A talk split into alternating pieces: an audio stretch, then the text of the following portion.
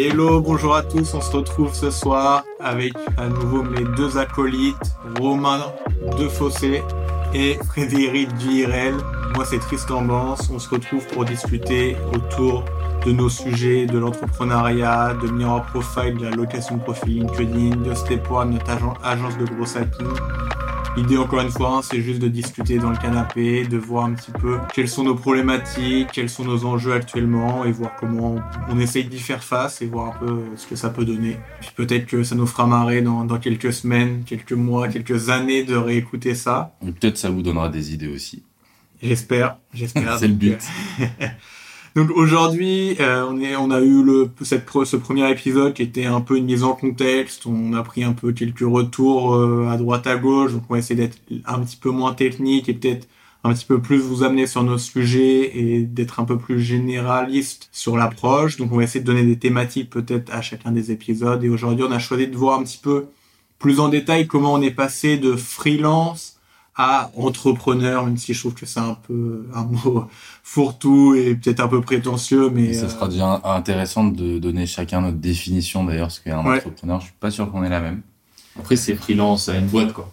C'est ça, freelance à une agence. Euh. Oui, c'est qu'au final, de comment on était euh, Fred et moi tout seul au début dans notre coin à échanger, à aujourd'hui euh, Romain qui est notre associé et on est quand même six personnes avec des alternants, etc. C'est pas, on est loin d'être une grosse boîte, mais ça, la structuration et tout n'a plus rien à voir. C'est vrai qu'on en parlait justement avec Romain hier soir, bah, mm. dans le canapé ici même, et euh, ça nous a donné l'idée de, de, la thématique du jour. Donc, je sais pas euh, comment vous voulez vous organiser, les gars. Euh, on peut peut-être raconter l'histoire. Hein, ouais, rapidement. c'est un petit peu le parcours. Ouais.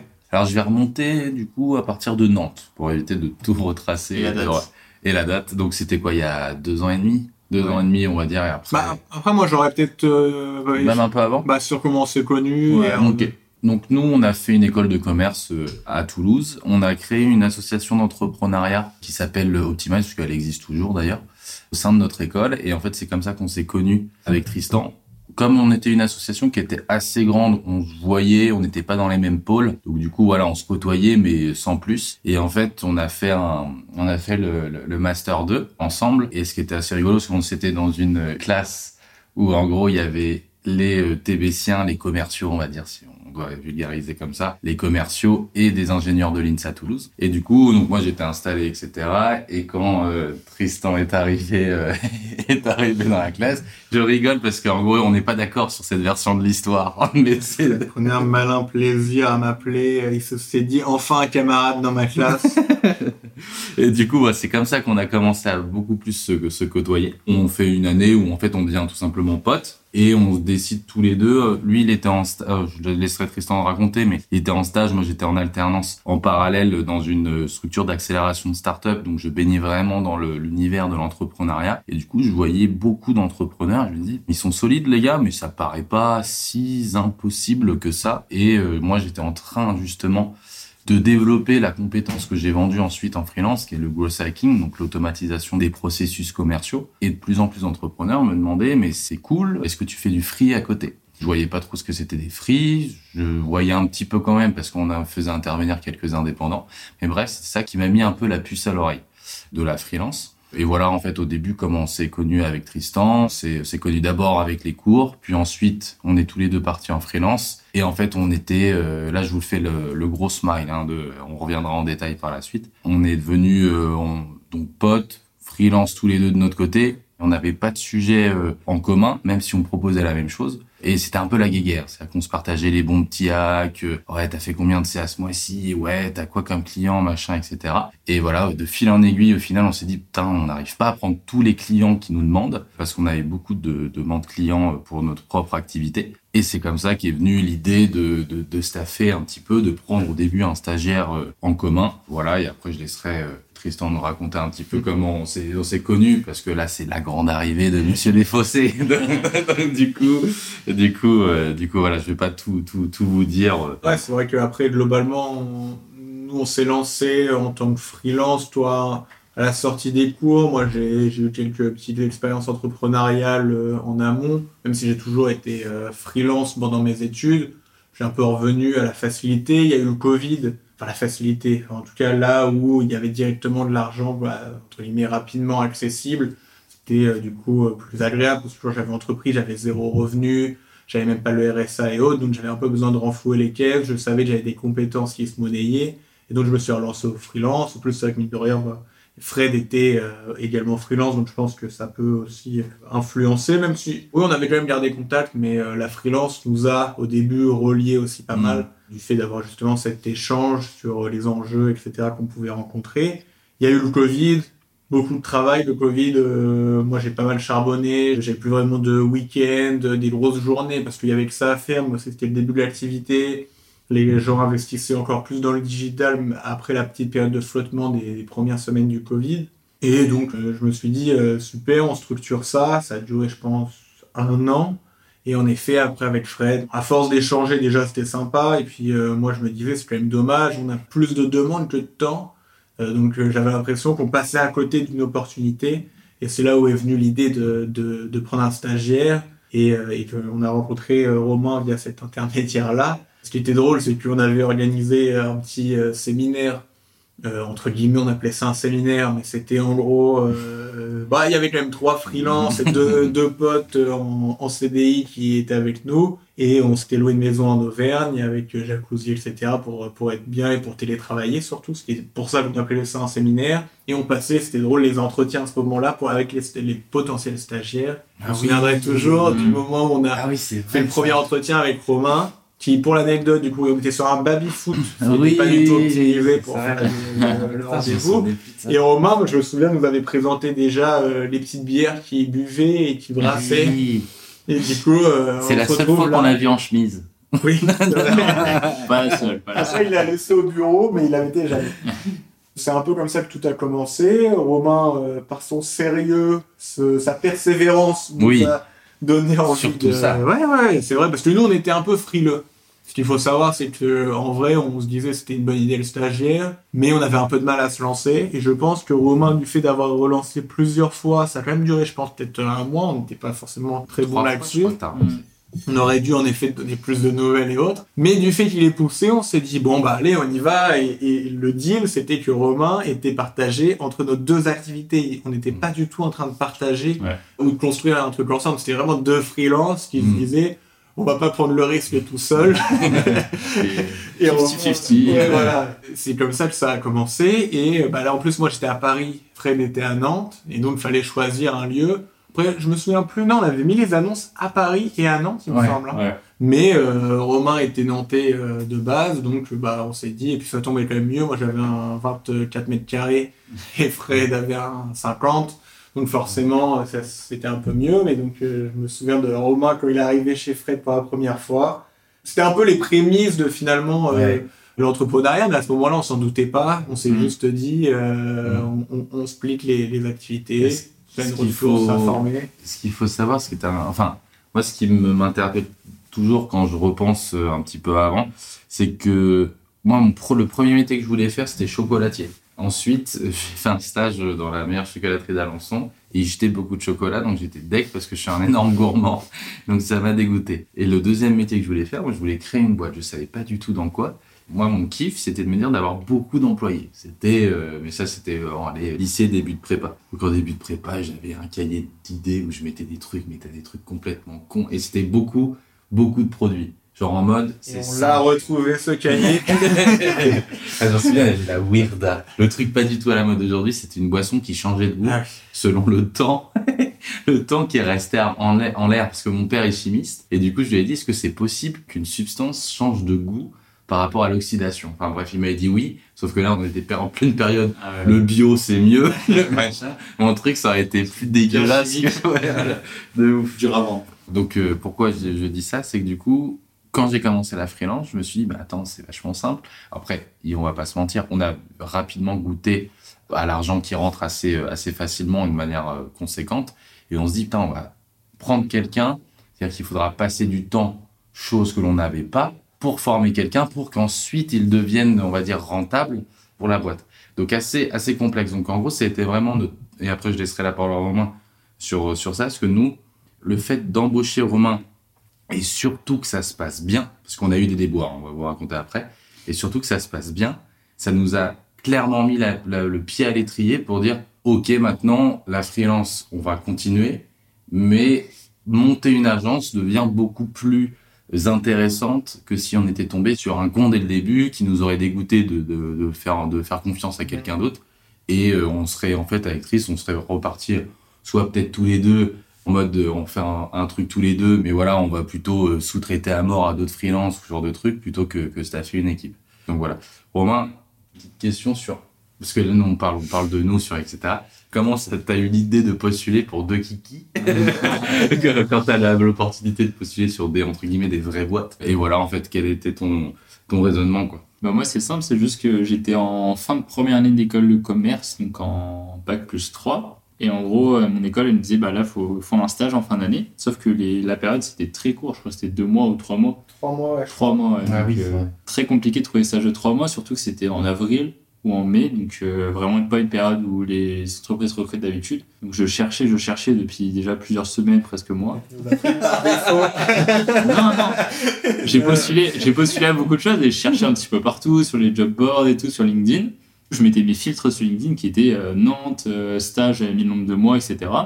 Et j'étais tombé, bah, du coup, avec ces filtres sur cette annonce-là. Et dès je vois Gross Hacking, je n'ai aucune idée de ce que c'est, mais je vois hacking et tout, j'ai toujours été un peu informatique, je me dis, bah, ça doit être un métier dans, ce style-là. Donc je fais mes recherches, je regarde ce qu'est le Gross. Je vois euh, automatisation des process, euh, marketing et tout, je me dis, bah, ça peut être pas mal. Du coup, je me suis renseigné un petit peu plus, j'ai regardé quelques vidéos. Je dis, ouais, ça pourrait le faire. J'ai postulé, on a fait les premiers entretiens dont vous avez parlé sur les Je pense qu'on avait fait qu'un seul entretien pour tout. Oui, le premier, ouais, le premier entretien. L'entretien s'est bien passé, j'étais content, mais j'avais pas de nouvelles. Donc euh, j'ai relancé euh, une première fois, c'est bien passé une petite semaine. Deuxième fois, on était à deux trois semaines et j'ai relancé une troisième fois peut-être au bout de presque un mois. Et là, il m'avait dit bon vas-y, euh, on te donne une réponse. Je crois que c'était la semaine d'après. Enfin genre, en gros ils allaient clôturer.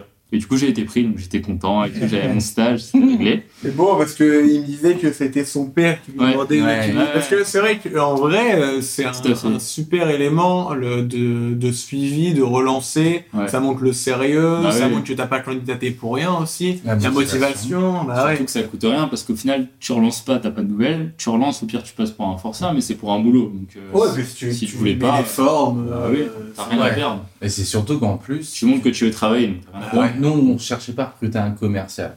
Mais comme, mine de mm. rien, quand tu es freelance, même si tu vends, je sais pas moi, euh, des tatouages, des, logos, des machins, un freelance, par définition, il doit faire de l'acquisition. Même si c'est quelqu'un mm. qui vient vers toi, etc. Donc, il relance. Savoir relancer. Du coup, juste le fait de savoir relancer, ça montre une certaine seniorité, on va dire, enfin un certain regard là-dessus qui était très intéressant. Oui, et puis nous, la dernière chose qu'on avait envie, c'était d'avoir un tir au flanc, entre guillemets. Mm. Euh, on voulait quelqu'un qui soit motivé, qui, soit, qui ait envie de venir avec nous, qui soit animé par la même motivation que nous on avait mm. par le taf, mine de rien. Et donc, bah forcément, mm. ça rassure. Euh, on n'était pas là pour faire le flic ou pour, euh, pour pousser quelqu'un à travailler, non. Moi, je me rappelle ce qui m'avait plu de fou sur le profil de Romain c'était un moment, euh, en gros, pendant son entretien, pour dire, ça, ça remonte quand même à deux ans et demi. Hein. Presque trois. Ouais, trois. Trois ans, mais ça avait marqué quand même. C'est en gros, bon, déjà, le côté qui brasse sa bière, pas le fait que la bière, même si j'aime beaucoup ça. Mais du coup, je me suis dit, ok, le gars, il est pas fond boulot, machin, il a des petits trucs euh, à côté, ça, c'est, c'est cool. Et le deuxième truc qui m'avait marqué, c'est qu'en gros, il avait fait de la crypto, il l'avait vendu pour s'acheter son Mac. Ouais. Et du coup, pour moi, il y avait tout ce qui fait, on va dire, un bon gros hacker. Un peu de technique, même si la crypto, bon, en soi, n'importe qui peut l'acheter, etc. Mais bref, un peu de technophilie, donc en mhm. gros, tu t'intéresses, et de démerde. C'est-à-dire qu'en gros, il a revendu pour s'acheter un truc parce qu'il en avait besoin. Donc en gros, du bricolage. Et nous, c'est vraiment comme ça qu'on mhm. présentait le métier du gloss à l'époque. C'est en fait, faut être un mec qui est motivé, bosseur, et en gros, t'as un bidouilleur. Mhm. Parce que c'est un, c'était un nouveau métier à l'époque justement, quand j'étais jeune, enfin, moi, j'aime pas les jeux vidéo, etc. J'habitais à la campagne, pas énormément de choses à faire quand c'était, sauf l'été, etc. Donc, c'est vrai que j'ai pas mal euh, fait des trucs sur des serveurs, sur des jeux. Enfin, bref, j'aimais bien bidouiller, chercher. C'est pour ça que j'ai grave vite accroché quand on a commencé le stage. C'est parce que je me suis rendu compte qu'il y avait plein d'outils à apprendre, plein de types de façons de faire les choses, des gens qui savaient pas encore comment faire certaines choses, du coup c'est la découverte, des nouveaux outils qui sortent. Et c'est ça que j'ai vraiment tout de suite accroché, qui m'a motivé, qui m'a donné envie et tout, et même avec vous, c'est que on fouillait ensemble et tout, on essayait de trouver un moyen. Des fois, les clients voulaient faire quelque chose, ils savaient pas comment faire. Bah, Ça nous trouvait, et quand on trouvait, c'était. Ouais. oui, oui, c'est ça, c'est un peu comme un chercheur d'or. Euh, il y a un accomplissement énorme. Ouais. Et le plus bel exemple de ça, c'était à partir du.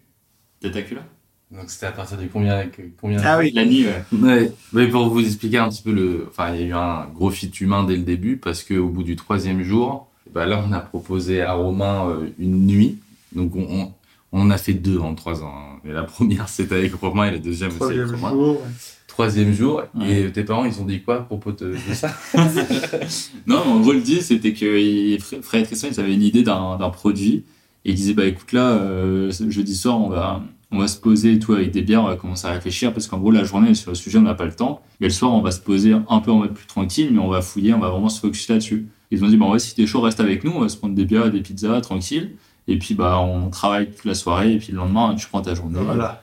On n'est pas des sauvages. Ils m'ont Et proposé. demain, tu viens à 8h. C'est ça. Ils m'ont proposé en mode invitation de soirée, quoi, en mode si ça te fait plaisir, sinon, bah écoute, tu viens le lendemain ou en para, enfin, a pas de souci, quoi. Et du coup, je dis, bah ouais, carrément, parce que c'est, bah pareil, c'était de la recherche, on était à trois focus, on avait que ça, on n'avait pas d'autres sujets de clients, pas de call, rien. Pour l'histoire, bah, on a fouillé effectivement, on a trouvé des solutions, on a trouvé des problèmes, on a Mhm. réussi à faire notre petit bout de chemin, on a bien avancé pendant cette soirée-là. Ça a grave, euh, entre guillemets, fait quelque chose parce qu'on était tous les trois focus sur quelque Ouais. chose. D'accord, c'était vraiment la première brique. Ouais. euh, bah, y a eu, pour moi, il y a eu les deux premières étapes. C'est, on t'a recruté, qui était la première étape de commencer à aller vers l'entrepreneuriat et quelque chose de commun.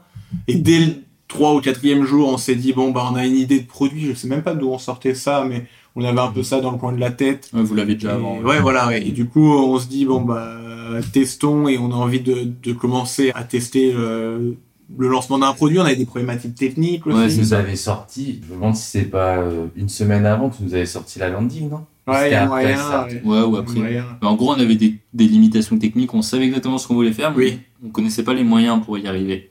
Donc le but de la soirée, c'était réussir à trouver les moyens de le faire techniquement, parce que le but, c'était de sortir un produit où on a entre guillemets rien à faire après. Et ce qui, est- ce qui était top, c'est que directement, pour moi, c'est là où vraiment ça a scellé quelque chose, c'est qu'on a tout de suite chacun trouvé sa place dans, Mm. dans l'équipe.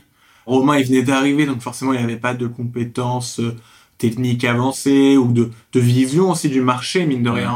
On te disait ouais. qu'on résolvait un problème, mais tu savais même pas quel était réellement le problème, parce que tu venais à peine de l'effleurer. J'avais juste eu assez de jours pour comprendre entre le produit à quoi il Voilà. servait et ce qui bloquait. Euh, Mais ce que j'ai bien aimé, c'est que bah, Romain a tout de suite trouvé sa place en se disant ok, je vais me focus sur un sujet, sur une problématique et je vais faire mon petit bonhomme de chemin. Euh, Fred savait également ce qu'il avait à faire. Moi aussi, on voyait directement naturellement les compétences de chacun, les appétences de chacun, parce que des fois, il y a aussi ça, faut avoir envie de le faire. Et ça s'est organisé naturellement. euh. Bah, ce qui a été très- aussi très intéressant, c'est que comme on venait d'avoir Romain, on avait juste zéro compétence sur le fait de sous-traiter à quelqu'un et sur le fait de manager quelqu'un. Là où on a eu une grosse chance monstrueuse dans notre recrutement, c'est que du coup Romain était, a réussi à se positionner tout seul sur le projet, à voir en gros où est-ce que quel, euh, parce qu'on avait des petits post-it etc. Quel post-it il pouvait prendre et essayer de regarder et de solutionner le truc. Mais en gros, il était proactif sur la manière de faire et du coup, il nous a montré entre guillemets comment, bah en fait, on pouvait faire confiance à une autre personne pour un taf qu'on pouvait faire mais qu'on soit on n'avait pas les mêmes idées que lui, parce que lui il avait un regard neuf, il avait déjà une appétence quand même technique qui était assez forte, et etc. etc. Donc ça c'était Mm.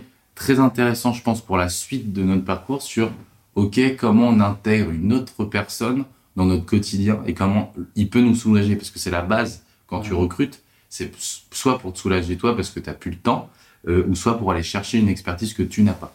Ouais, mais c'est vrai que après, je me demande des fois si on n'a pas eu une part de chance parce que en soi, quand je vois qu'on a fait un seul entretien, aujourd'hui on fait deux entretiens, enfin on fait un vidéo ask, un cas pratique, un Mm. entretien. Romain, c'était juste un entretien Mm. parce qu'il aurait pu aussi ne pas aimer, tu aurais pu ne pas aimer Bah, au même final faire. euh, Je dis par de chance, mais j'aurais pu tomber sur Ouais, des ouais, qui me font faire des Ouais, mais toi, tu t'es engagé pour trois mois. Oui, aussi. Bon, après, nous aussi. Oui, tu vois. oui, c'est ça. C'est là où J'aurais pu aussi tomber sur des personnes qui me faisaient faire des trucs qui n'étaient pas forcément Oui. très Voilà. cool à faire. ou- En fait, nous, moi, je pense qu'on a eu une, une chance sur l'état d'esprit. Et en deux, et c'était pas du tout voulu, mais en gros, on a bien géré aussi sur la partie, euh, et bah, comme t'es dans un esprit où t'es un démerdard, euh, tu te débrouilles, etc., euh, bah, le fait qu'on lui faisait full confiance dès le direct, dès qu'il avait une idée, euh, bah, on disait, bah, vas-y, tente, t'as besoin d'un budget, ok, vas-y, machin. Et en gros, t'avais vraiment ce côté en mode, on laissait libre, on faisait confiance et on laissait libre l'autre de tester et de se former euh, sur des trucs. Bien sûr, sous couvert de bosser pour un client, parce que c'était quand même la, Ouais. la finalité de base. Mais euh, voilà, on a eu de la chance d'un point de vue humain. Et euh, le, après, on a, c'est pas, on a eu des gros ratés, on en parlera après, de recrutement. Et on a voulu un peu plus professionnaliser le process de recrutement par la suite, qui est beaucoup plus dur aujourd'hui, entre guillemets, qu'il qu'il l'a pu être. qui pour- ce qui est fou, c'est que j'arrive pas trop là du coup à me souvenir de comment on est passé. Parce que là, on était encore freelance chacun de notre côté. C'est-à-dire que là, Romain se répartissait vraiment 50-50. C'était, Fred me disait, bah, est-ce que tu as beaucoup de travail à donner à Romain cette semaine? Mm. Bon, bah, cette semaine, bon, je vais lui prendre une journée de plus euh, aux, aux deux. Et puis, euh, on compensera à un autre moment. Ah, bah là, je pars en vacances, donc toi, tu l'auras là. Donc, c'était vraiment 50-50. Datacula était une brique, euh, on Non, il y avait faisait en plus. Bah non, il n'y Ouais. pas de client. Bon, on y reprenait du temps. Et limite, c'était peut-être toi qui passais le plus de temps parce que, bah, t'étais un peu, justement, cet euh, élément central qui faisait que tu pouvais te permettre de passer Oui. du temps alors que nous, on avait les clients, etc. D'ailleurs, je me demande s'il n'y avait pas eu Romain, je sais pas si du coup on aurait continué sur une Mm. association, peut-être qu'on aurait gardé la freelance, je sais pas. Ouais, c'est toujours euh, compliqué à dire. Après, on avait euh, Mirror Profile qui était bien engagé. C'est Mirror Profile qui nous a mis les pieds à Ah, mais l'étrier. oui, je pense que c'est d'un ça. point de vue administratif, dire. Ça a repris six petits mois quand même entre la fin de mon stage et début de MP. Bah, et ça a repris six mois encore entre Bah, t'as le tout fait comme contrat. T'as fait C- Ouais. stage, après Oui, oui. CDD temps partiel. En gros, pour refaire vite fait la timeline, j'ai fini mon stage courant juillet, fin juin, début juillet. Moi, je retournais à l'école, donc j'avais des cours, donc je pouvais plus continuer en contrat de travail classique. Donc, on a continué en freelance. Ouais. Ouais, on a continué en freelance pendant une petite année. Ensuite, qu'est-ce que j'ai eu encore après? Je sais pas, t'étais parti aussi à l'étranger. Ouais, mais ça, j'étais encore en freelance du coup pendant l'étranger. Ouais. Et après, je crois qu'on a refait un CDD. T'as refait un stage aussi entre deux, non? Non, je crois que. Ah, on a refait un. Ok, c'est ça. Juste après mon stage, on a fait un CDD pendant à peu près six mois. Ensuite, Ouais. on a fait une freelance pendant Oui, voilà. près six mois. Rappelle ton âge, Romain, juste pour que l'on situe. 20 24 ans. Et une fois que ce CD c'est fini, cette freelance c'est fini, on a continué encore un peu en freelance. Et ensuite, c'était un autre stage et maintenant l'alternance. Donc, ouais, Ouais. on a tous les contrats. Ouais, on a fait s'est passé à peu près deux ans et demi depuis, et du coup, les structures sont arrivées entre temps, on va vous expliquer. Et c'est vrai que t'as raison, c'est au final, je pense, Mirror Profile, qui, a- qui est aujourd'hui toujours actif et qui est aujourd'hui Mm. ce qui fonctionne le mieux pour nous, Ouais. qui a créé euh, vraiment l'association plus Ouais. forte. Bah oui. C'est que pour l'anecdote, euh, un jour avec Fred, comme euh, souvent, on s'appelait et puis on réfléchissait à plein de choses, des problématiques et autres. Et puis on, on- nous, on crée des, des comptes avatars pour nos clients respectifs dans notre coin. D'ailleurs, Romain nous a été aussi allé faire dans son stage. Et on se dit, ah, bah, ça marche bien, on a une vraie demande de nos clients d'avoir plus de comptes LinkedIn.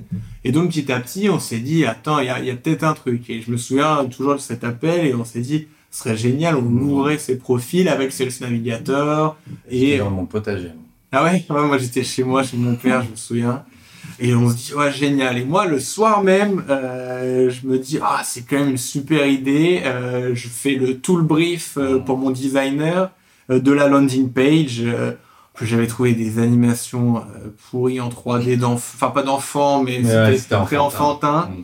Et, mais moi, je kiffais à cette époque-là, et je me suis dit, tiens, j'ai donné à mon designer cette bande d'images que j'aime bien, le brief, et euh, je pense une semaine après ou deux, je sors la landing en mode surprise, je l'envoie euh, au gars, et bon, Ça matérialisé. Ouais, ça matérialisé, c'est ça, on s'est dit directement, ah ouais, ça peut être stylé, Ouais. et donc, euh, euh, ça nous a euh, lancé vraiment. Datacula, à cette époque-là, je me demande un petit peu... euh, Je pense qu'on l'avait déjà fini. hein. En gros, mon stage, j'ai fini en juillet. En octobre, novembre, je crois, on a dû strike Datacula. Et MP a dû arriver en janvier, février l'année Mmh. Mmh. C'était à peu près ça, les timelines.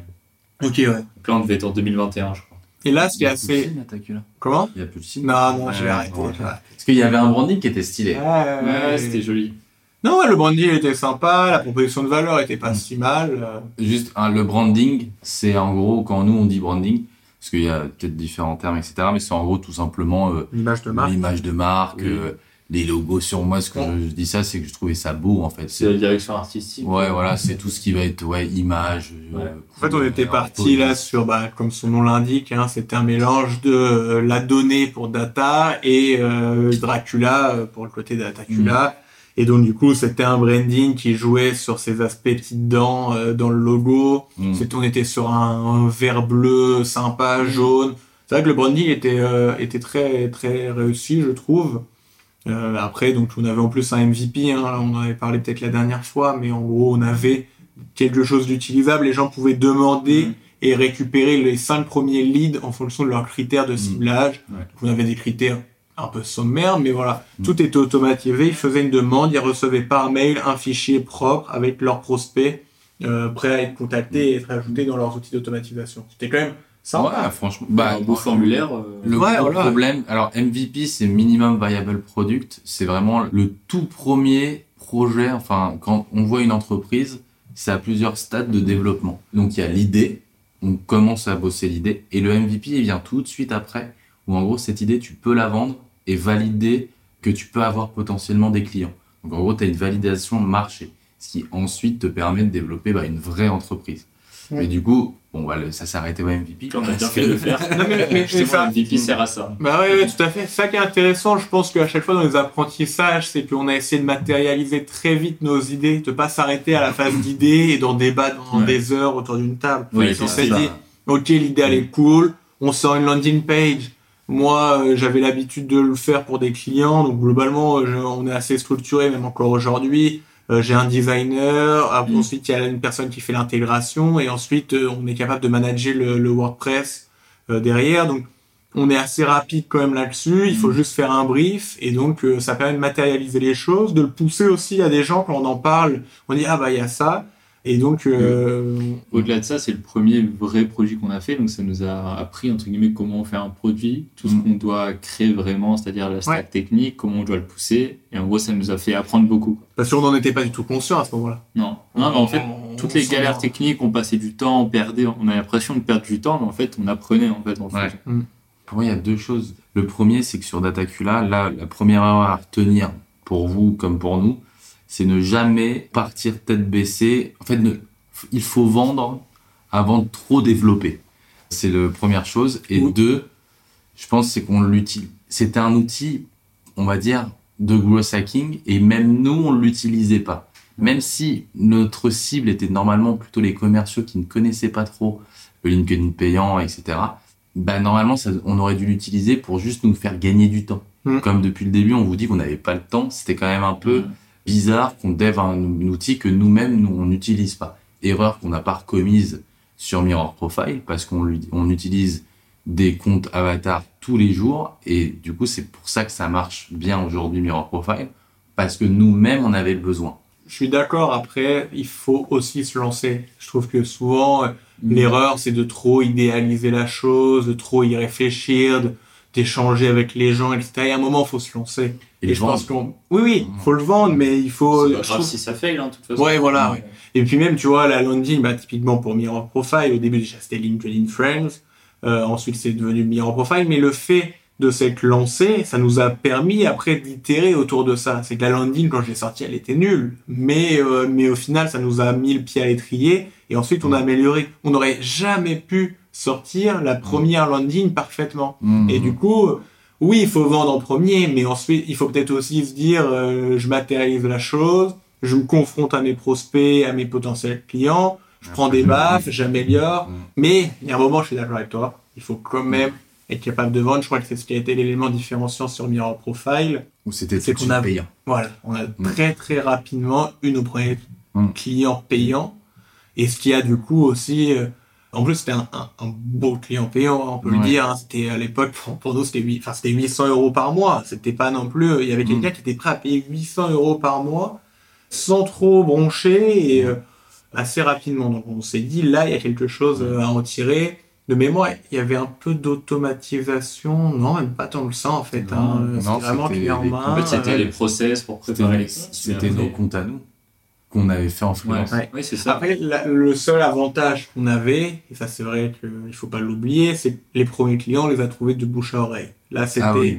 Bon, on- on- je me souviens plus du prénom qui nous avait mis en relation avec ce client et qui du coup était plus à même de signer. Ensuite, toi, c'était euh, Swimming Pool Mm. euh, qui était euh, un ami à toi euh, Mm. aussi, tout à fait rentré via le travail. Mais, Mm. euh, un client aussi de, Ouais, de oui. la Free. Et euh, là, c'était assez rassurant parce que nous, en gros, parce que le pricing, il n'a pas bougé. Enfin, si, il a un petit peu bougé, mais très légèrement. Euh, je crois que c'était 110 et là Non, on était à 150, mais il y avait Sales Navigator d'un Oui, voilà. Ouais. Et maintenant, on est à 100 euros euh, par compte, par pro, enfin par compte par mois sans engagement. C'est-à-dire que le pricing, on a eu, on a, on l'a pas bougé en deux ans et demi d'existence. Ça, c'est fou. ouais. Et justement, ce client-là me disait, mais les gars, mais c'est une, c'est une bouchée de pain par rapport aux problèmes que vous résolvez. Et du coup, on s'est dit, bon, bah, en fait, euh, on va pas le faire parce qu'on était encore matrixé. Et ce qui est complètement, pour moi, assez, assez débile, il y a une véritable stratégie de pricing. C'est que du coup, c'est pas parce que tu mets moins cher que tu vas le vendre plus. Ça, c'est dans le- l'imaginaire collectif, c'est dire, bah, comme c'est pas cher, on va le vendre en masse. Bah, pas forcément, parce que le fait que ça soit, on va dire, un certain prix, et bah, un, mine de rien, tu vas sélectionner tes clients sans trop le vouloir. Et deux, tu vas montrer que t'es bon, t'es robuste, t'es crédible Mm. par rapport aux peines que tu résous. Tu vas être plus tenté d'acheter quelque chose qui te paraît cher. Tu vas dire, ah bah ça c'est meilleur ou c'est de meilleure qualité. J'ai un exemple. Si tu prends un t-shirt à 50 centimes et un t-shirt à euh, 30 euros, bah, psychologiquement, tu sais que ton t-shirt à 50 centimes, il va se défoncer au bout de deux semaines. Alors que à celui de 30 euros, bah, tu comptes le tenir au moins 6-7 mois. Et ben, il y a un peu cette, cette idée-là. C'est que le prix est souvent corrélé à la qualité. Ouais, non, c'est sûr. Mais c'est fou, hein, c'est vrai qu'on n'est pas bougé le prix quand même depuis Ouais. le temps ou, ou presque. Comme quoi, après, il y a aussi des fois pas mal d'a priori. Il faut faire des grands calculs pour calculer son prix. Il faut Mm. corréler pas mal d'éléments. En Ouais. vrai, là, on, est, on a voulu faire un pricing simple et euh, ça fonctionne aujourd'hui. Peut-être qu'il y aura des choses plus optimisées. Et pour recentrer sur le sujet, sur euh, freelance euh, et on devient, Ouais. euh, on développe une entreprise, l'apport de Tristan là-dessus a été, je pense, assez, enfin très important. C'est que du coup, le fait de faire appel à un designer, de faire appel à quelqu'un euh, tiers, on avait déjà le, le réflexe d'aller chercher une expertise que nous ne maîtrisions pas ailleurs. Pas encore de l'internaliser, mais au moins de l'externaliser. Et ça, ça joue. C'est-à-dire qu'il y y a un côté, moi j'étais très crabe. C'est-à-dire que dès que je pouvais le faire, euh, je le faisais. Euh, même si ça me prenait une heure, alors que j'aurais très bien pu déléguer à un mec, vous allez lui prendre lui euh, 10 minutes. Enfin, il y avait vraiment ce côté un peu crabe. Et Tristan, qui était, euh, qui avait déjà eu l'habitude de travailler avec d'autres freelances, etc. Et ça, je pense, que ça a été très important pour la suite, en disant bon bah ok, maintenant, euh, on sait qu'on a besoin de plusieurs personnes quand on veut quand on veut produire quelque chose de qualité. Ça, je pense, ça a été euh, ça a été top. Pour avant, on avance un petit peu dans l'histoire, je pense. Ouais, Euh, ouais. En gros, c'était juste la parenthèse sur le meilleur profil et tout début, c'était pour expliquer que c'est ça qui a vraiment lancé notre association euh, et le Mm. fait de créer une société parce que du coup, ça donnait beaucoup de temps pour pouvoir le gérer. On était obligé du coup de mutualiser les ressources et les prémices de la société sont arrivées. Ouais, c'est vrai que, mais c'est important de, de- d'arriver à se rendre compte de, parce que le passage de freelance à entrepreneuriat nous a semblé euh, smooth, on va dire. C'était, on s'en est pas vraiment rendu compte. C'est plus là quand on regarde Mm. derrière où on se dit ah oui, c'est vrai qu'on n'était pas du tout structuré pareil. Après, globalement, les compétences, moi, me semblent à peu près les mêmes entre freelance et entrepreneuriat aujourd'hui, si ce n'est le management, parce que Mm. justement, Bah oui. Aujourd'hui, il faut qu'on soit capable de gérer une équipe en interne ou en externe, parce qu'évidemment, on a aussi pas mal de, de, de sous-traitants euh, sur plusieurs sujets. Donc, euh, c'est ça qui, moi, je trouve, fait vraiment une bascule Mm. sur euh, l'entrepreneuriat et une vraie entreprise. Parce que du coup, il y a eu euh, six mois de MP, entre guillemets, de janvier à juin. Et après, bah, on a commencé à réfléchir à des recrutements pour septembre. Et c'est là qu'on est passé de 3 à 5 et qu'il y a vraiment eu la société. Et, et ça, c'est fou, c'est que euh, au fil de l'eau, à chaque fois, on se dit, mais on pourrait pas faire sans. C'est-à-dire que, en fait, quand on passe de 1 à 2, de 2 à 3, jamais de la vie, j'arrive à, à imaginer On va repasser Ouais, deux, parce que je me dis, bah non, parce que heureusement, chaque personne a, a pris des a responsabilités, des a un rôle. Bah ouais, c'est ça. Et donc, au contraire, on se dit, ah bah, cette compétence-là, il faudrait la doubler parce qu'on sait jamais. Et puis là, on a quelques bons clients dans le pipe, donc euh, il faudrait pas qu'on qu'on dise non. Et donc, en fait, petit à petit, on, on augmente de- encore plus euh, le nombre de personnes, le nombre de contrats qu'on prend. Bon, on faisait le calcul la dernière fois avec Fred aussi, du coup, de charges. Donc forcément, bah, ça, Mm. ça, ça nous pousse à faire toujours plus et à augmenter. Juste à- avant, avant qu'on passe de 3 à 5, Oui. on est quand même passé de 3 à 4. Faut pas oublier notre bon mat. Ah. Le- et en gros, euh, on a fait la première euh, erreur, c'est que du coup, en gros, euh, pour résumer, Romain nous donne la banane, on se dit, Ok, top, on défonce tout à 3 et on se dit, ok, maintenant on veut pousser à mort euh, Mirror Profile. On va recruter euh, un commercial parce que du coup, moi, je, commençais à me focus aussi plus sur la partie. en fait, avec Tristan, on livrait les clients et on avait de plus en plus de mal, on va dire, de gérer aussi euh, bah, notre acquisition tout simplement, qui est la, quand même la base de, toute entreprise. Et on s'est dit, on va recruter un commercial. On fait même des liens, une fiche de poste. Je me demande d'ailleurs si c'est pas juste un honteux copier-coller de ce qu'on avait déjà euh, euh, posté et on reçoit euh, une Oui, mais c'était pas un commercial qu'on cherchait à ce moment C'était un gros hacker Ouais, on cherchait juste ah, mais oui, c'était un gros hacker. Mais oui, t'as raison. C'est après l'opportunité. Mais oui, t'as raison. Oui, c'est pour reprendre, on n'était pas en train de chercher euh, un commercial, on, on cherchait en effet, avec la même fiche de poste que celle pour laquelle on a recruté Romain, un gros hacker pour nous euh, soutenir dans notre euh, croissance, on va dire. D'ailleurs, je voulais juste préciser ça, très important, c'est qu'en vrai, faut pas oublier que là, c'était pas du tout les produits, l'entrepreneuriat entre guillemets qui nous faisait manger. Hein. C'était le freelance. Mm. On était encore en train de Mm. faire des missions, de prestats, euh, avec le même format que freelance. C'est Globalement, à.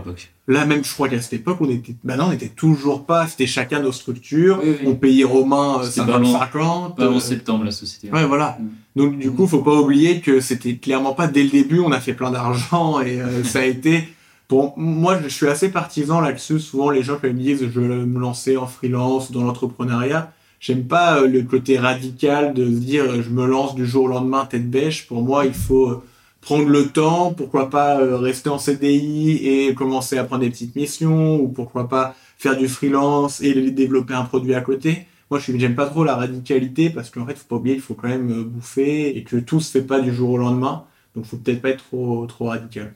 Donc là, c'était ma petite euh, parenthèse à, garder en tête. Et donc, justement, pour faire, pour prendre encore plus de missions en freelance slash agence, mais on était vraiment freelance même en termes de structure légale, on s'est dit, bon, on va recruter notre personne. Et là, c'est là où on a Bastien qui est arrivé et euh, où malheureusement il n'y a pas eu de fit humain dès le début. On l'a senti très très rapidement. Et euh, avec Fred, c'était fou, c'est que tous les soirs on, on débattait. C'est vraiment une position bah, déjà qu'on n'avait évidemment jamais rencontrée, qui est désagréable pour tout le monde, même si lui ne s'en rendait pas forcément compte. C'est quand même super désagréable. On n'a jamais envie d'être méchant et, et- et en même temps, si des fois ça le fait pas, nous on était encore une petite structure. On pouvait pas se permettre de ne pas s'entendre avec Oui. l'ensemble de l'équipe euh, de pas avoir envie d'aller boire un verre avec euh, avec ses collègues c'était super important sinon ça aurait un peu cassé la dynamique dans laquelle on était de était trop vouloir peu à l'époque. bah ouais, exactement Mm. même encore aujourd'hui je pense Oui, oui. mais euh, ça serait moins dramatique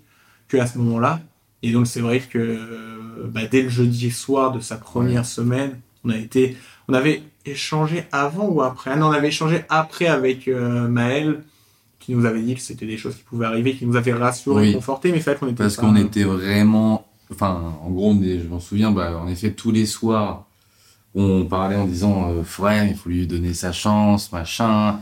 Peut-être qu'il est comme ça, peut-être que c'est nous qui faisons de la merde, machin. Que le deuxième recrutement, hein, c'est normal. Ouais, C'est la première vraie difficulté euh, entrepreneuriale ou managériale qu'on rencontrait.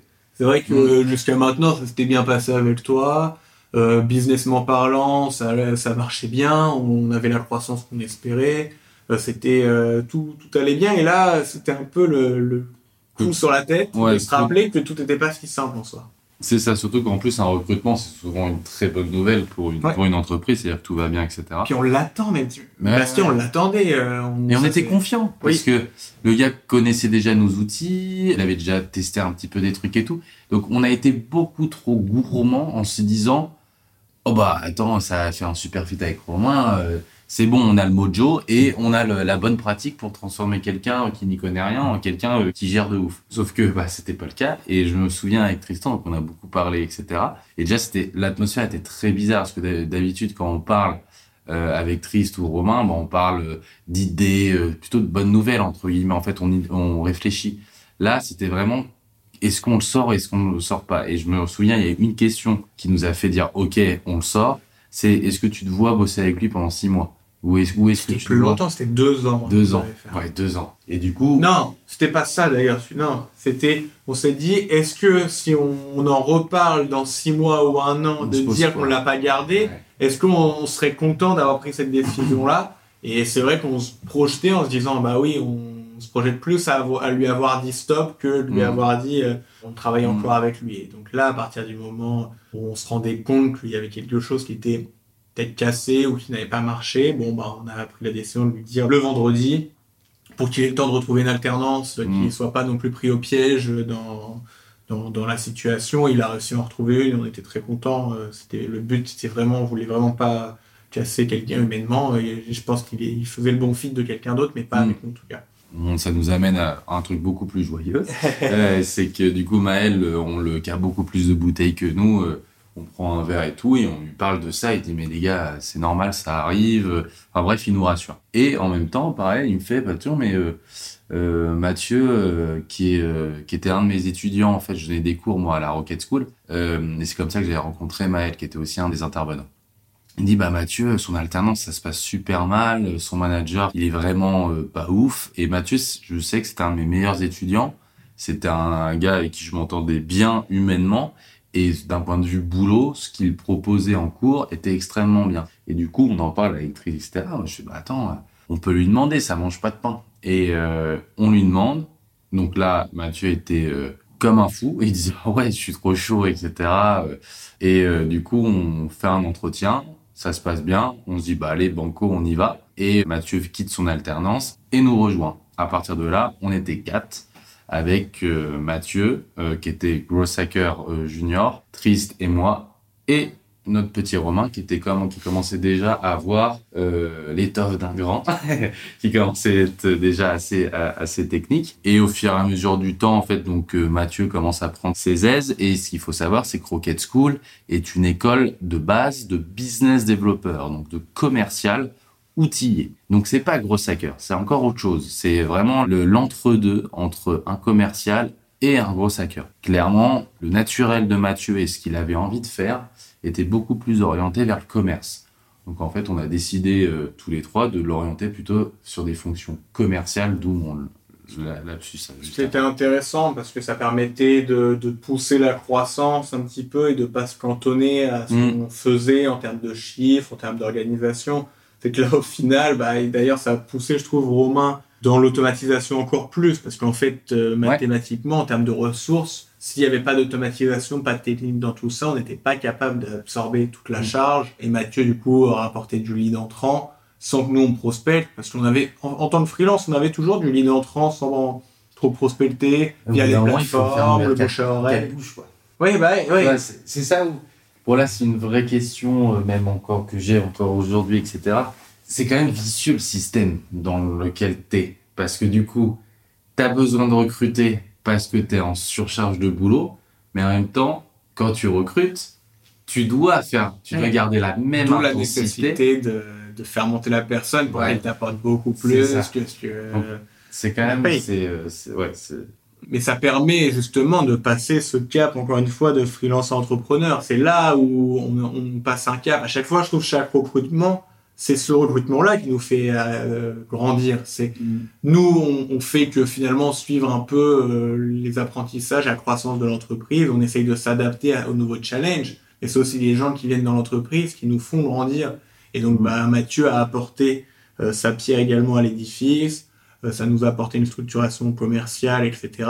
Moi, je pense que c'était, avec le recul, je pense que c'était un peu trop tôt. On l'a mis un peu trop tôt dans le grand bain parce que nous-mêmes, on on n'avait pas réussi à rationaliser l'aspect commercial. Nous, on arrivait à signer parce que bouche à oreille, et puis bah, naturellement, ça arrivait à se faire, mais on n'arrivait pas vraiment à savoir qui étaient nos clients, pourquoi ils avaient signé avec nous, et donc on avait un peu lâché Mathieu. Mm. Il avait du courage, hein, il y passait des appels, Ah ouais, ouais. il savait pas trop quoi leur vendre. Mm. euh, En fait, on arrivait, on arrivait bien à se vendre nous. Oui. Il y a eu un gros step Ouais, de vendre un mec qui est en freelance, donc en gros soi, et vendre une agence où en gros le client qui est en face de toi, il t'achète pas toi, il achète une boîte. Mm. C'est pas du tout le même état d'esprit. Donc du coup, nous, clairement avec Tristan, commercialement parlant, t'avais, bah, nous, le, le fait qu'on ait une certaine expérience et le fait tout simplement qu'il y a un fit humain qui se passe avec notre client. Parce Ouais. que c'est comme ça qu'on vendait principalement en freelance. Aujourd'hui, dans une agence, c'est clairement qu'est-ce que vous livrez, etc. Il y, a- il y avait ça, mais on vendait aussi le fait euh, d'être euh, la compétence. C'est-à-dire qu'en fait, bah, comme tu dis, on se vendait nous, mais euh, on arrivait du coup à échanger directement avec le client et d'identifier quels étaient ses besoins et de dire ah bah oui, je fais ci, je fais ça, on a fait ci chez quelqu'un d'autre et tout. Là, ce qui était très différent, c'est que Mathieu était réellement qu'un commercial. C'est-à-dire que c'était pas lui qui ferait la mission. Et je trouvais que c'était pas facile, Mhm. même pour lui. C'est que il était là, bah oui, Fred et Tristan pourront vous faire Ouais, ça. ça- Parfois, on lui disait non, mais positionne-toi en tant que gros hacker. Mais en même temps, il, Mm. savait qu'il n'était pas le gros hacker. Donc, il fallait trouver un, un équilibre qui n'était pas forcément euh, facile. Et je pense que ça se sentait dans son discours euh, auprès des clients. Et ça, ça complexifiait un petit peu la vente. Mais en même temps, ça permettait en effet de passer sur un format euh, agence qui est intéressant. Après, moi, je trouve qu'il serait intéressant aussi de voir un peu, c'est nous, on l'a vu un peu, euh, Fred et moi, euh, de pas de l'intérieur, parce que toi, c'était à l'intérieur, mais on l'a vécu. Toi, je sais pas comment t'as senti, euh, Romain, les évolutions de structuration, de, de type de mission qu'on prenait au fil de l'eau? Bah ouais, carrément, parce que quand on était tous les quatre avec Mathieu et que du coup il y avait plus chacun vos missions, c'était des trucs un peu plus euh, structurés, c'est-à-dire que il y avait vraiment quelqu'un qui s'occupait plus de la partie technique, quelqu'un plus de la partie commerciale, quelqu'un qui était beaucoup plus sur le suivi, et alors qu'à l'époque c'était une personne qui faisait quasiment l'ensemble. Ouais. Donc là il y avait vraiment un travail de commencer à documenter des choses, commencer à faire des to-do partagés, commencer à devoir assigner des tâches à telle personne, avoir les calendriers qui sont bien synchronisés à avoir des calendars avec euh, certains agendas et tout. C'était vraiment quelque chose de complètement différent par rapport à avant. où Vous aviez entre guillemets votre mail perso, vous balanciez, vous aviez le call, vous vendez, vous délivrez, et c'était fini quoi. Ouais, Donc là, c'était- plus, il y avait des structurations Ouais. qui étaient diverses. Il y a un CRM qui est arrivé, il Oui. y avait des outils d'automatisation nouveaux qui sont arrivés, il y a commencé à avoir beaucoup de a choses. testé plein de trucs en vrai. Ouais. Parce qu'on a fait euh, du Todoist, euh, du Trello, du No CRM, du HubSpot, enfin, On n'a pas testé clic quelque chose Ouais, click, ClickUp, je crois, non ClickUp. Ouais. Ouais. ClickUp. Non, on, a fait plein de choses. Ouais. Et puis je me souviens, euh, tous les mois, le moment, on remettait en question tout. On se Mm. disait, non, j'ai vu cet outil, franchement. euh. Et après, on- Notion est arrivé quand même assez Ouais. vite. Et il est resté, lui, pour le Ouais, coup, même si je trouve qu'on l'utilise moins aujourd'hui. On s'en est servi beaucoup au début pour faire des documentations, et puis au final, il y a des agendas qui sont arrivés. La RH, on a commencé à mettre dessus, Mhm. on a mis une partie entre guillemets des dépenses et des recettes dessus, commencé à faire le copywriting dessus. En fait, on a... Notion était vraiment l'outil qui était plus simple pour centraliser, on pouvait mentionner, commenter. C'était vraiment un outil assez efficace. On gardait quand même le CRM à l'époque parce que du coup, avec un sales, c'était quand même nécessaire. Mais je pense que ça, c'est une super idée. Il faudrait qu'on fasse peut-être un podcast limite sur les outils un Ouais, peu. ouais, euh, parce que euh, même ceux qu'on n'a pas retenus, On en a- finalement, on en a appris Ouais. quelque chose et peut-être que les gens vont se dire, ah bah, pour mon use case, ça, ça ferait sens. Pourquoi aujourd'hui on utilise cet outil plus les autres? Exactement. Et Ouais, ça, c'est une remise en question permanente. Et je trouve qu'aujourd'hui, on a trouvé quand même une stack technique sur certains sujets euh, qui fonctionnent bien. Il y a Mm. encore des sujets à améliorer, je pense. La preuve, on n'a plus le CRM aujourd'hui, Mhm. mais euh, c'est volontaire. Euh, mais du coup, ouais, voilà, d'avoir ce raisonnement et cette évolution, parce que c'est vraiment euh, une structuration continue et une Ouais. évolution continue qui est hyper intéressante, je trouve. Donc ça et pourrait faire l'objet. ce qui est euh, très, je pense qu'il y a eu un gap aussi, euh, et on parlera toujours, à- et on, introduira Naël et Louis euh, juste après. En gros, l'enjeu de la normalisation, de normer comment tout le monde bosse, parce que c'était notre gros, notre grosse difficulté avec Tristan, c'est que moi, par exemple, j'étais un adepte du Google Drive, Mm. et on va pas se mentir, j'étais très bordélique. C'est un peu comme quand tu rentres dans une chambre où c'est le bordel, sauf que moi, c'est mon bordel et je sais où tout se trouve. Sauf que quand tu commences à recruter des gens, etc., et bah, tu dois ranger ta chambre. Euh, parce que tout le monde sait que les chaussettes sont dans un tiroir et sont pas euh, derrière ton oreiller, je dis n'importe quoi. Mais du coup, c'est un peu l'idée.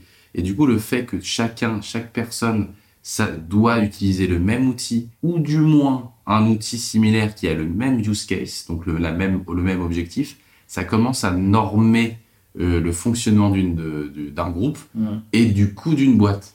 Donc euh, ça, c'est euh, Ouais. Un collaborer et puis les meilleures façons de le faire. Quoi. c'est ça. Et de s'adapter à l'autre, sur comment lui, il aime avoir l'information. Je pense que ça c'était euh, d'ailleurs le vrai sujet au début, c'est que on essayait chacun de normer à notre façon. Mm. Ouais. Enfin, on a essayé peut-être de normaliser limite trop vite les choses. Aujourd'hui, on est même revenu en arrière. On a enlevé le CRM, où on a euh, des structurations différentes pour les to-do. Chacun Mm. a sa to-do, une façon de la gérer différente. Et en fait, bah, faut s'adapter aussi au mode de fonctionnement de chacun. Parce qu'au début, on essayait de normaliser, on se disait que tout le monde devait fonctionner pareil. En fait, ce qui n'est pas forcément une bonne chose. Pas possible, je pense. En- Au final, c'est pas non plus une bonne chose parce que chacun apporte quelque chose avec son- sa manière de Bah, il y, a, de il réfléchir. y a des piliers. Tu vois, tu vois aujourd'hui, je verrais pas. Le Todoist, typiquement, c'est un super exemple. Moi, j'ai oh, enfin, j'ai fait des efforts. hein. J'ai deux mois de Todoist. J'y arrivais plus. Moi, c'est très euh, rudimentaire. J'utilise mon Google Agenda et je mets toutes mes to-do là-dedans. Donc voilà. Mais c'est mon fonctionnement. Et en fait, ça l'a été depuis le début parce que j'ai été en alternance. Euh, ma maître euh, d'apprentissage me disait, Fredo, tu vas partout. Euh, mets-toi des, des créneaux dans ton agenda pour que ça soit bien rigoureux. Et en fait, j'ai gardé cette méthode-là. Par contre, aujourd'hui, tu nous enlèves le Notion et le Airtable, ça devient un bazar, notre, Mmh. notre, notre, notre truc. Et du coup, il y, a des- il y a des outils comme ça qui Ouais, peuvent être piliers euh, dans Ouais. des boîtes. euh, Ouais, et c'est, euh, Ça dépend des activités aussi. Mm. Chaque activité a un peu ses besoins. Mais, mais ça, c'est vrai que c'est l'enjeu aussi. Bah, c'est d'ailleurs comme ça qu'on passe de, de freelance à entreprise. C'est qu'en fait, on peut plus gérer, quand aujourd'hui on gère une trentaine de clients Mirror Profile, 150 clients, on peut plus se permettre de faire tout à l'arrache, à droite à gauche, parce que il faut bah, déjà que les autres puissent re- se retrouver dans ton bazar, aussi potentiellement qu'ils puissent euh, reprendre la main quand t'es pas là ou quand tu as besoin, et que aussi on arrive à prendre le meilleur de chacun. C'est que toi, au début, tu avais des choses qui fonctionnaient bien en freelance, moi des choses qui fonctionnaient bien. On a essayé de faire des synergies euh, pour que on prenne un peu le meilleur des deux mondes. C'est ça qui était aussi intéressant et qui permettait d'avoir des apprentissages et d'aller encore plus vite sur la croissance de l'entreprise parce qu'on savait le bon côté de chacun et Mm. ce que chacun pouvait nous apporter. Pour euh, avancer dans, dans, dans l'histoire. À un moment, du coup, je sais pas quel a été l'élément déclencheur, mais on commençait quand même à être quatre, euh, à avoir de- des beaux clients, etc. Je me demande si c'est pas Hivebright, où on s'est dit, en fait, on pouvait pas prendre ce client-là, on va dire, tout seul en production. Et du coup, il fallait forcément que on intervienne tous les deux. Je me demande si c'est pas à cause de l'anglais, d'ailleurs. Ouais, ça a joué. Euh, et du coup, on s'est dit, bon, voilà, on va bosser tous les deux, même si on le faisait, mais de manière très... Ouais, c'était la, le- la première mission que j'ai prise, je crois. Ouais, Moi, j'ai pas c'était- du tout apprécié. C'était bazar. Après, c'était un bon gros deal. Oui, oui, non, c'est ça, c'est- Mais, mais c'était super dur parce que du coup, euh, chacun arrivait, toi t'avais vendu un truc, moi je déteste reprendre le truc en cours de route, je sais pas ce que t'as vendu. Et en même temps, euh, moi je voulais mettre la structuration et toi t'avais une vision euh, différente. Et c'était super dur. parce- Et en plus le client était complet parce que c'était une grosse boîte, donc il y avait beaucoup d'interlocuteurs et tout. Et j'ai l'impression qu'on a au final pas délivré grand chose par rapport à ce qu'on était capable de faire parce qu'il y avait des enjeux structurels, je pense de leur part, mais aussi de la nôtre. Nous, on n'a Mhm. pas, on, on était en train de, mettre en place, on a créé un Notion euh, d'interface client pour l'occasion. C'était euh, Mhm. vraiment le premier Notion Ouais. qu'on avait créé avec un client. Donc euh, ça, c'était euh, c'était un peu particulier. Ça, c'était intéressant. Mais du coup, on a. Ça, c'était notre premier client, on va dire euh, très à deux. Et du coup, cette Poire est arrivée dans pas longtemps après. La structure en elle-même. Ouais. Parce qu'elle est arrivée en même temps que Louis et Anaël. Un tout petit peu avant, euh, quelques mois. Ça devait être en juillet, euh, la structure, et on a... Ah non, parce que du coup, non, c'était l'inverse. Parce que du coup, Anaël et Louis étaient sur Nawak. Mais c'était Oui, pas sur oui, Ah oui, mais c'était le temps que la boîte soit vraiment créée au niveau Oui. euh, C'était pas papier. pour. euh, ouais, c'est pas Silae ou des trucs au comme niveau ça. papier, mais la décision, elle a été quelques mois avant. Oui. Mmh. Mais, mais d'ailleurs, je pense que au vu du, du temps qui nous reste, je pense qu'on va pas s'éterniser. Là, on va peut-être s'arrêter à justement quand on a pris les bureaux et que Mm. Anaël et Louis sont arrivés. On en parlera peut-être la, la prochaine fois, je pense. hein. je sais pas ce que vous en ouais, pensez. Donc là, on était 5. Ouais, c'est ça. Et c'est finalement euh, là pour donner aussi une timeline. Y C'était a combien de temps? Deux ans? gars. Ouais. Deux ans entre toi t'es arrivé et euh, on a pris les bureaux. Ouais, c'est à peu près ça, hein, je pense. Et c'était euh, septembre 2022. Ouais, c'était Ouais. un an. Ouais. Un an Ouais. et trois mois, quoi. Ouais, ouais. Et ce qui est fou aussi, c'est même quand j'y repense, c'est que moi, j'étais même pas physiquement tout le temps avec toi. Ouais. À ce moment-là, toi, T'étais chez Fred. Toi et moi, j'étais à Paris. Ouais. Euh, je venais une semaine tous les mois, mois et demi, je crois, à peu près. Ouais. Je faisais aussi tout à distance, hein, ce qui était Ouais. quand même aussi un challenge, euh, mine de rien. Et du coup, ouais, je sais pas, peut-être pour conclure euh, sur un peu les apprentissages ou ce qui aujourd'hui vous manque dans le freelance ou dans la structuration qu'on avait avant et, l'accomplissement dès que vous vous retrouvez aujourd'hui, quel, quel serait un peu le bilan si on, on se disait de là, c'est deux ans qu'on vient d'expliquer? Bah, du coup, le... Moi, les gros points positifs, c'est la partie construire quelque chose. Le- la, la freelance est très court-termiste comme vision. C'est euh, euh, tu fais ton, comme un peu tu l'as dit Romain, euh, euh, tu vends, tu livres, tu te barres. Mm. Euh, c'est un peu ça la vision de la freelance quoi. Sur une agence, c'est pas du tout la même chose. Tu construis quelque chose, tu valorises une entreprise, tu construis une équipe. L'aspect social, pour moi, était est devenu extrêmement important. En gros, j'en avais ras-le-bol de bosser tout seul chez moi.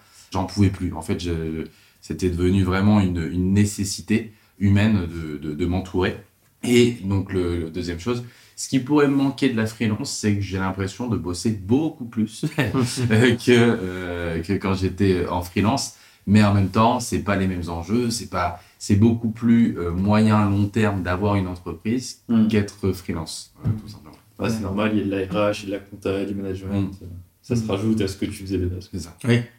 Et pour euh, la, la, la freelance, la compta, c'était mon, mon compte bancaire. Ouais. Donc, Ah, c'était clairement euh, ce que j'avais l'habitude de faire tout le temps. Quoi.